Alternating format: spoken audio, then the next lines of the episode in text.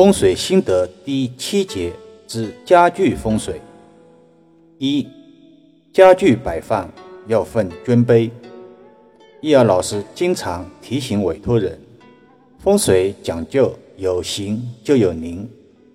一个空间里摆放一张床，它就是卧室；摆放一个灶台，它就是厨房；摆放一个马桶。它就是卫生间，而卧室是以床为尊，床头柜为卑。尊贵的只能是一个，而卑微的要成双成对。一个房间里放床，最好只能放一个，不管房间有多大，在没有特殊的情况下。尽量不要摆放两张同样的大床，否则就会容易让夫妇同床异梦。而床头柜就必须一边一个。卧室里放一个床头柜，在风水中视为不吉，或者床头柜一个也不放也行。总的来说，床头柜的数量要么成双。要么成零，比较忌讳摆放一个床头柜，尤其在夫妇的卧室中，希望引起大家的注意。客厅里面，桌子为尊，椅子为卑，家里的餐桌只能放一个，椅子就要成双成对。沙发也要分尊卑，一个大沙发或者叫主沙发为尊，单人沙发为卑。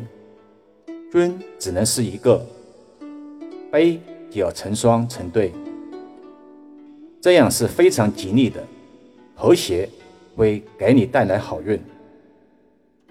三，家具形态，家具造型要符合。天圆地方的设计原理，以方、正、圆的规则为基准条件，尽量不要使用不规则的家具设计，如三角形、多边形家具，容易让人想法偏激，不守常规。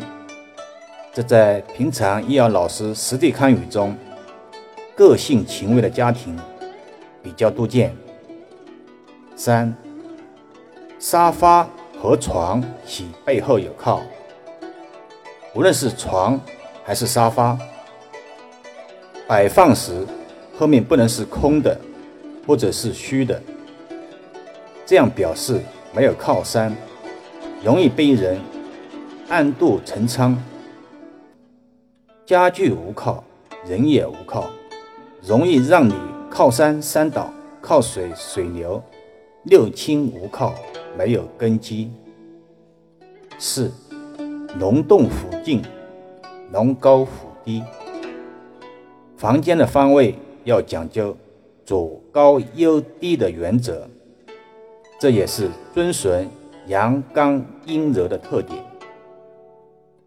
就是人们常说的青龙位要高，白虎位要低。